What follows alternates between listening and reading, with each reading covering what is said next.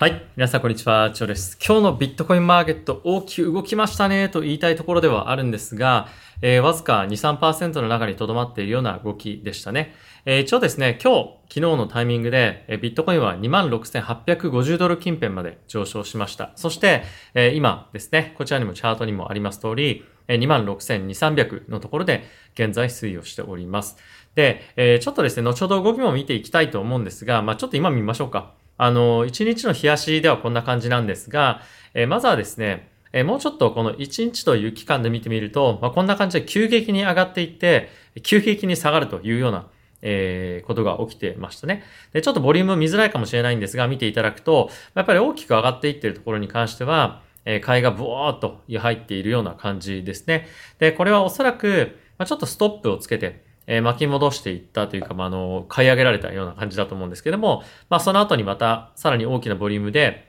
ボーンと叩き揺られているような感じですね。なので、やっぱりこれ昨日もちょうど動画でご紹介をしたんですけれども、急激にこの上がっていく、先物主導で上がっていっているようなマーケットっていうのは、まあ、やっぱりですね、その後にもう叩かれ、売れ、売られてしまうと。やっぱりこういった動きっていうのが、ここ最近非常に多いっていうのが、まあ、昨日の動画でも僕が解説をしていた、え中身なんですが、今やっぱりこういった急激にブワーッとドライブしていって動いていくような、そのマーケットに対して、えついていくような現物の動きもなければ、まあ、やっぱりですね、先物でも勢いもないんですよね。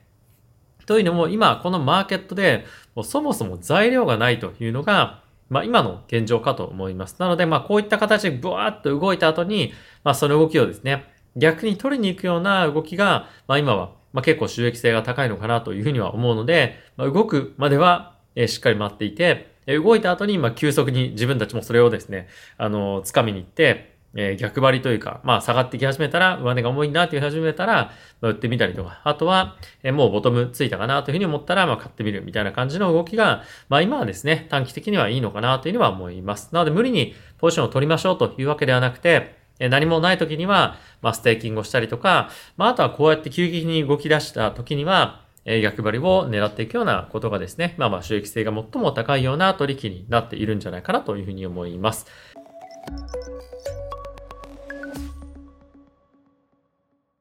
はい。で、あとはですね、今日、えー、結構面白いような、まあ、ニュースがですね、クリプト関係でも出てきています。今、マーケットがショートタームで、えー、結構ですね、いろんな動きがちょっとガチャガチャ出てきていて、ロングタームで、強気な人がですね、出てきたりとか、あとは短期的にはまだマイナスなんだけれども、まあ、やっぱりいろんなことを駆使して、いろんな手法でアップサイドを取りに行く、まあそういった動きが出てきているので、まあそのあたりに関しても、え皆さんに解説をしていきたいと思いますし、まあ、とは今後 mass adoption に向けて、え今ですね、えいろんな、まあ、テクノロジーが開発をされてきているんですが、まあ、既存の金融システムと、えー、そしてまあこのブロックチェーンのテクノロジーというものが、まあ、いわゆるその新しくシステムをすべて構築しなくても、えー、 mass adoption に向かっていけるような今テクノロジーが開発されているというような状況でもあるので、えー、こういったところを皆さんにご紹介をしてい、きたいかなと思っております。はい。で、え、ここからですね、皆さんと一緒にマクロの関連ニュースも含めた、え、ニュースですね、まあいろいろと見ていきたいと思うんですが、まあ今ですね、一応概要欄の方にもあるんですけれども、えー、バイビットの方で、えー、iPhone 15 Pro Max がもらえる、まあ、デモトレーディングの大会というのをやってます。まだ口座持ってない方はぜひ見ていただきたいのと、まあ、あとはですね、えビットゲットに関してもまだ口座持ってないよという方は、以下の概要欄の方のリンクから行っていただくと、もうずっとですね、取引手数料がえ3割割引、そしてえ KYC もしていただくと、え30ドルのですね、クーポン。はい。で、まずニュースですね。こちらの方から見ていきましょう。え今ですね、ビットコインとイーサーのパフォーマンスを比較したときに、えー、継続的にですね、ビットコインの方がイーサのパフォーマンスよりもいいという状況が、えー、かなりしばらく長い間続いてますと。で、これいつから続いてるかというと、もちろん、まあ1日ごとには上下あるんですけれども、トレンドとしては、2022年の9月からになります。で、これは、イーサリアムがですね、POW から POS に切り替わったタイミングになっているんですが、まあ、それがですね、こちらのチャートになってますと。で、え今後ですね、これが大きく変わっていく可能性が、えあるんじゃないか。そしてその理由として、イーサのですね、ETF が今後承認されれば、これが大きく切り替わっていく可能性がありますよね、ということになってます。で、今、このタイミングでは、まあ、こちらもですね、あります通り、これ何を示しているかっていうと、えー、先物のですね、え価格、これはイーサとビットコインそれぞれですね。え現物に対してどれぐらいのプレミアムがついてるかっていうのが、えまず一つ、え数値としてあって、えこの比較というものが、えこのチャートになってて、これが下に行けば行くほど、イーサリアムの方が、えディスカウントされてる。で、上に行けば行くほど、えイーサリアムの方が、えプレミアムが乗っかってるみたいな感じに、え見えるチャートなんですけれども、まあ、要するに簡単に今何が言いたいかっていうと、えマーケットではビットコインと比較して、イーサの評価が低いっていうことですね。まあ、さっきも見た通り、えパフォーマンスとして、イーサとビットコインで見ると、ビットコインの方がパフォーマンスがいいというチャートになっていました。で、え今後ですね、これが大きく逆転する可能性があるというのが、この記事のテーマになってます。で、どういうような、まあ、これはロジックかというと、今ですね、イーサーっていうのはマーケットでセンチメントも悪いですし、で、もう一個すごく重要なのが、流動性があまりないんですね。で、これはどういう意味かっていうと、大きなフローがイーサーに出た場合、マーケットがですね、そのフローによって持ち上げられる、まあ、下がる可能性もあるんですけれども、大きくフローによってマーケットが動いていくということですね。で、これはつまり、今後、イーサの ETF 承認によって、大量の資金がイーサに入り込めば、ビットコインを凌駕するようなパフォーマンスをイーサが見せるんではないかというようなことをですね、今言ってるものになります。これ結構面白いポイントだなというふうに思ったのと、まあ、あとはですね、この K33 というカナダだったと思うんですが、えカナダのリサーチの会社がですね、こういったレポートを書いているんですけれども、まあ、やっぱり長期的に見た場合、え、イーサーに関しましては、まあ、非常に幅広く、まあ、ガス代としてっていうところもあるんですけれども、え、今後利用が広がっていくでしょうということで、え、かなり長期で見ると、イーサの方がやっぱりブーリッシュですねと。で、プラス短期的に見ると、え、そういったイーサの ETF の承認とかっていうところも合わせて、まあ今ですね、非常に、まあイーサがディスカウントで、え、取引されているんじゃないかっていうことが、まあ今言われているという感じですね。まあこれ非常に面白い内容だなと思ったので、まあちょっと皆さんにご共有したかったのと、まあ、あとはですね、今全体的な、これイーサだけではなくて、えー、センチメントとして、えー、非常に面白いなというふうに思ったのが、えー、っとですね、こちらかな。はい。まあ、これ何をこちらに書いてあるかというと、えー、今ですね、えー、CME、これはシカゴマーカンタイルエクシェンジといって、えー、シカゴに、アメリカのシカゴにある、えー、デリバティブのですね、取引所なんですけれども、まあ、今ですね、えー、徐々に徐々に、まあ、ここ主にアメリカの機関投資家が取引するんですが、えー、ブーリッシュ、まあ、強気のセンチメントに、えー、先物のプレミアムを見ると、えー、なってきてますね、というような感じですね。まあ、これ先物のプレミアムって何かというと、ビットコインの先物の価格とビットコインの現物の価格のこの差をですね、プレミアムっていうんですが、まあ、これが今徐々に、えプラスになってきていると。で、え一方で、え今ですね、バイナンスとか、ま、バイビットとか、まあそういったところで取引されている先物のプレミアムに関しては、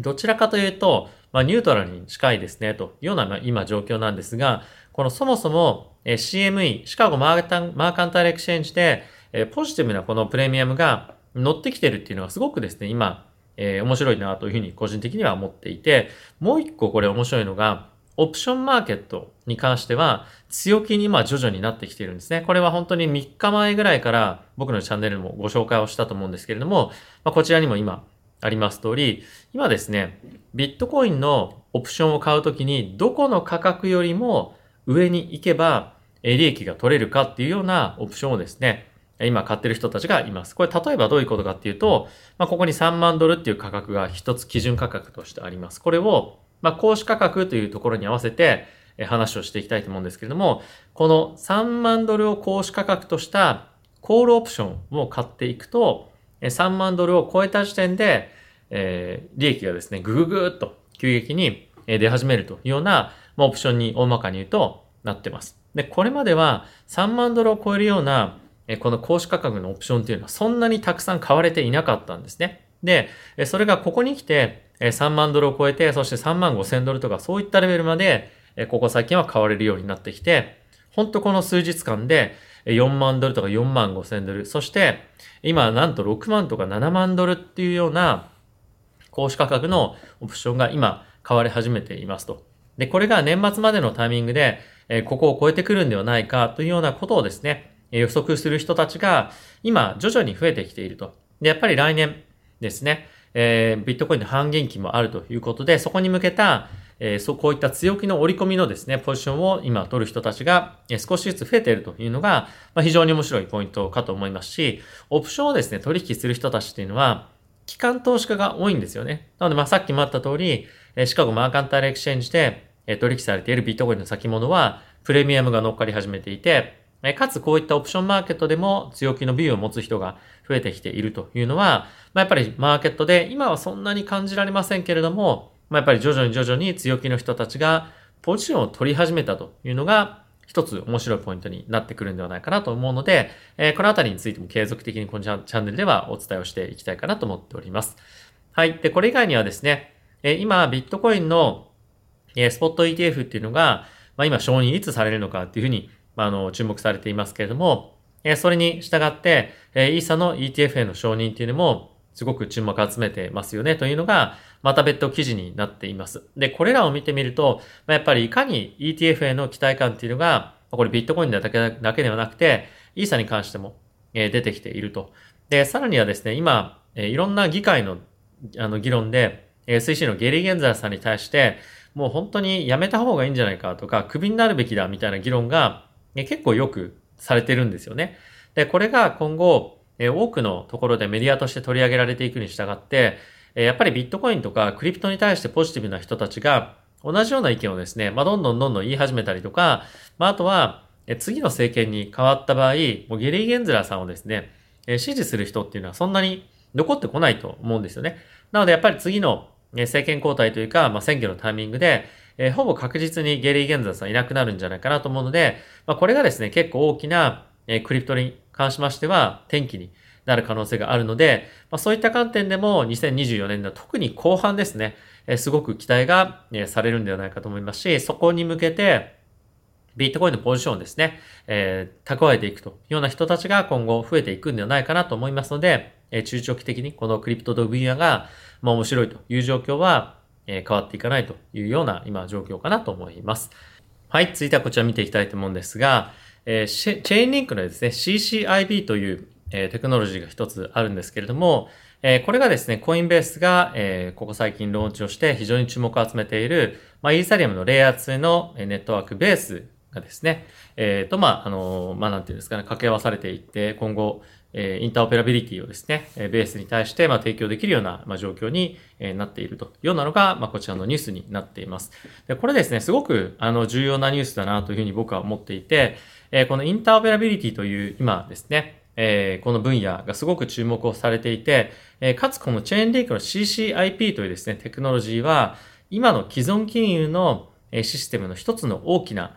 基盤でもあります SWIFT というですね、仕組みがあるんですけれども、これと新しいテクノロジーというか、ま、新しいレイヤー1の、え、何かプラットフォームとかを作ったりせずに、まあ、今の、え、このレイヤー1のテクノロジー、レイヤー2のテクノロジーと、え、合体をさせて SWIFT と、ま、つないで、え、ブロックチェーンのですね、サービスを SWIFT 上で、え、動かすということが、まあ、SWIFT 上というか SWIFT と互換性を持たして、え、取引をするということが、え、今後できるようになるというふうに言われています。で、やはりですね、こういった今非常に注目を集めている、まあ、レイヤー2と、えこういった CCRP のテクノロジーが、まあ、掛け合わさって、アメリカの方でも導入され、で、かつ今後、まあ、やっぱりですね、金融機関が、えこの CCIP を使った、いろんなテストっていうのを今現在行っているんですが、ま、これがですね、え開発がましっかりと研究が進むことによって、えどんどんどんどん既存金融と、えクリプトの金融のシステムのま融合っていうところが進んでいく可能性が、えよりまあ現実味を帯びてくると思うので、えー、このあたりの CCRP に関する今後もニュースというのは、非常に多くニュースで、ニュースの紙面として、えー、出てくるんではないかなと思うので、まあ、しっかりと追っておきたいかなというふうに僕は思ってます。はい。で、これ以外にもっとですね、今、注目を集めている一つのニュースとして、えー、香港でですね、えー、JPEX という取引所があるんですが、えー、ここがですね、まあ、詐欺みたいなことを、えー、今回して、え、非常に有名なインフルエンサーの方が、え、捕まったと。で、これインフルエンサーの方が一人でやっていたわけじゃないんですけれども、まあ、約15人ぐらいでしたかね、が、この、えー、今回の逮捕劇で、えー、逮捕されてしまったんですが、まあ、その一人がですね、えー、有名な、まあ、インフルエンサーの方だったんですが、まあ、それよりも、まあ、やっぱり重要なのが、今ですね、えー、香港でこういった個人投資家から、えー、お金をですね、騙し取るみたいな、えー、ことがですね、まあ、今回、あのー、事件として、え起こったことによって、よりやっぱり香港の方で仮想通貨投資に対しての取り締まりみたいなところが、まあ、さらに厳しくなる可能性が、え出てくるんじゃないかなと思っています。で、えこちらにもあります通り、え香港のですね、まあ、個人の投資家から、まあ、大体日本円で300億円ぐらいの資金をですね、騙し取ったりとかしていたということもあって、まあ、結構大規模な、え事件になってますよね。で、かつこれちょっとですね、まあ、あの、あまり、ま数字として良くないなというふうに思ったのが、え実はこれ、運営の元として、え香港にあったというよりも、ま海外の方でオペレーションをやったりとかしながら、ま個人の投資家から、ま資金をですね、え騙し取っていたりとかっていうのも、えスキームとして、えやっていたということで、結構ですね、やっぱり巧妙な、まあ、いろんなその仕組みっていうのを、え作ったりしながら、まあ、こういった詐欺の、えことをですね、働いていたということで、まあ、そういった、え国をまたいだ、え法律の規制とかっていうところも今後さらに見直されていくでしょうし、えクリプトに対して、まあ、やっぱりさらに、これは香港だけではなくて、え世界中でも、まあ、もっともっと、え詐欺というところに関して、え厳しい取り締まりと、まあとは国を超えての、え法律の整備っていうところも、まあ、さらに進んでいく可能性もあるんではないかなと思いますので、えこのあたりはすごい面白いというか、今後も、え長期的に、えまあ、マーケットに対して影響を与えていく可能性がある議論になっていくんではないかなというふうに思ってます。はい。で、続いてですね、えこちらにもあるんですが、今注目を集めているのが、SEC がですね、承認するのかどうかというふうに言われているビットコインの ETF になっています。で、これが昨日今日のタイミングで、えー、アークが今申請している、えー、21 shares というですね、ところと今共同で出しているビットコインのスポット ETF。これの、えー、承認期限が1月まで、えー、延期されました。まあこれは予想されていた展開だったと思うんですけれども、え、いよいよ来年の1月のタイミングで、え、最終の判断がされるということで、え、これが承認されるかされないかによって、え、かなりマーケットでは、え大きな、ま注目を集めてくるんではないかなというふうには思います。で、さらにさっきちょっと言ったオプションがですね、今、え結構強気に、かつ年末の満期で買われているという話しましたが、やっぱりこういったビットコインのスポット ETF の承認に対して、え期待感っていうのがですね、やっぱり年末にかけて、さらに高まってくるというのもおそらく考えられるので、まあ、そういった観点からも、ビットコインのスポット ETF をですね、オプションで、えー、ベットするみたいな、まあ、そういったプレイが、え、さらに今後も、え、継続して出てくる可能性もあるんじゃないかなと思いますので、え、非常に、え、注目のポイントなのかなと思っています。はい。で、ここからですね、皆さんとしてマクロ関係のニュースもちょっと見ていきたいと思うんですが、え、まずはこちらですね、アメリカの、えー、耐久財受注というような経済指標が今日出てきたんですけれども、えー、8月はですね、コアの、資本財というものが、回復をしてきていました。これはどんなものかというと、まあ、例えばなんですけれども、まあ、軍事的な産業の、えー、まあ、飛行機関係とかですね、まあ、そういったものも、あの、含めたような、ものだったりとか、こちらにもあるんですが、まあ、コンピューター、電子機器、機械とかですね、まあ、こういったものが、え含まれている、まあ、耐久財受注なんですけれども、えこれがですね、予想、マーケットが0.1%の増加という数値が0.9%になっていたということで、まあ、かなりマーケットは、まだまだ継続して、え企業がですね、え長期的な投資をしているということに対して、まあ、驚きを、え覚えたと思います。これによって、え今日はですね、アメリカの長期金利も含めた、え全般的な金利が大きく上昇していて、え金利が本当また一段高ということで、もう止まらないような状況にまた、えなってきているというのが一つ注目のポイントかなと思います。はい。まあ、あとはですね、え、アメリカの、まあ、FOMC の、えー、一人の参加者でもある貸し借り総裁という方がいるんですが、え、引き締め縮小の可能性もありますよと。で、これなぜかというと、今ですね、アメリカの政府が、え、予算をですね、次の、あの、年というか年度ですね、え、これ10月から始まるんですけれども、に向けて今決めているんですが、え、これなかなかまとまらないということで、え、政府がですね、一時、閉鎖される可能性があるのと、まあ、とはですね、アメリカの、え、車関係の労働組合が、え、長期のストをですね、え、する可能性があることによって、アメリカの経済が、ま、若干ちょっと、え、停滞する可能性があると。それによって、アメリカの経済が、ま、減速する可能性があるので、もしそういったことがアメリカの経済を大幅に減速する可能性が、え、見えてくるようであれば、まあ、引き締めの縮小っていうのは可能性としてありますよね、ぐらいな、まあ、ヘッドラインです。えー、中身よく見てみると、えー、そういったことよりも、貸し借りさんっていうのは年内に、まあ、1回は最低、もしくは、え今年から来年にかけてもう一回さらに利上げある可能性もあるんじゃないかみたいに言ってる人なので、どちらかというと高派的な発言をよくする人なんですね。まあ彼がこういったえ発言をしてきたっていうのは、マーケットではそこまで気にはされていなくて、え金利は継続的に今上がっているような状況となっています。で、今ですね、ちょっと皆さんと一緒に、え金利のマーケットどういうなってるかっていうのはすごく気になるポイントだと思うので、え見ていきたいかなと思っています。で、10年債の金利見てみましょう。今日もですね、8ベース上昇していてえ、日足のチャートベースで見ると、まあ、こんな感じビヨーンと大きく伸びているような感じですね。で、過去5年に遡ってみると、もう直近のですね、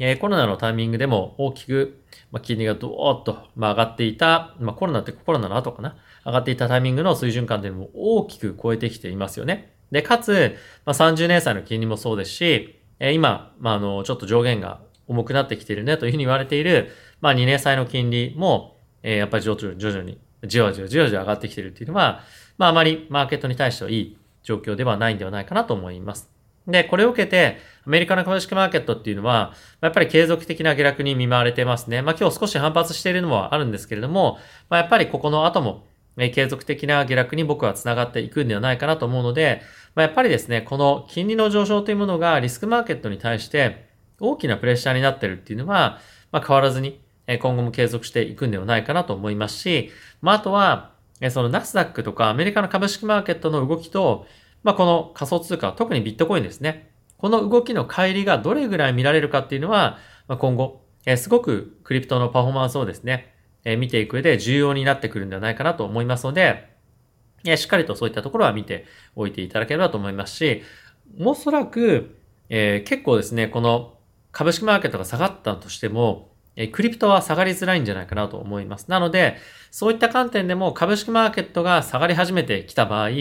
えクリプトにそういった観点で資金が流れてくるっていう可能性も、まあ、なきにしもあらずかなというふうに僕は思っているので、え、ここから、まあ、年の後半にかけて株式マーケットが下落していくようなことがあれば、ビットコインのパフォーマンスっていうのは、まあ、相対的に株式マーケットに勝ってくるんじゃないかなと思いますので、まあ、非常に面白い今、タイミングなんじゃないかなと思ってます。まあ、いずれにせよ、え今ですね、金利がめちゃくちゃ動いてたりとか、まあ今、今日もドル円がですね、150円にトライみたいな感じになっていたりとか、まあ、あとはビットコインも徐々に、えオプションマーケットも含めて、え強気になってきたりとかもしているので、まあ、こういった動きが出てき始めているこの年末のタイミング、えすごく大きくボラティティが出てくるんじゃないかなというような期待も、えできる今タイミングなのかなと思いますので、ま、このちょうど年度が変わる10月ですね、え大きな動き何か出てくるんじゃないかなと思いますので、まあ、しっかりと皆さんとこのあたりも一緒に見ていこうかなと思っております。はい。ってことで皆さん今日も動画ご視聴ありがとうございました。また次回の動画でお会いしましょう。さよなら。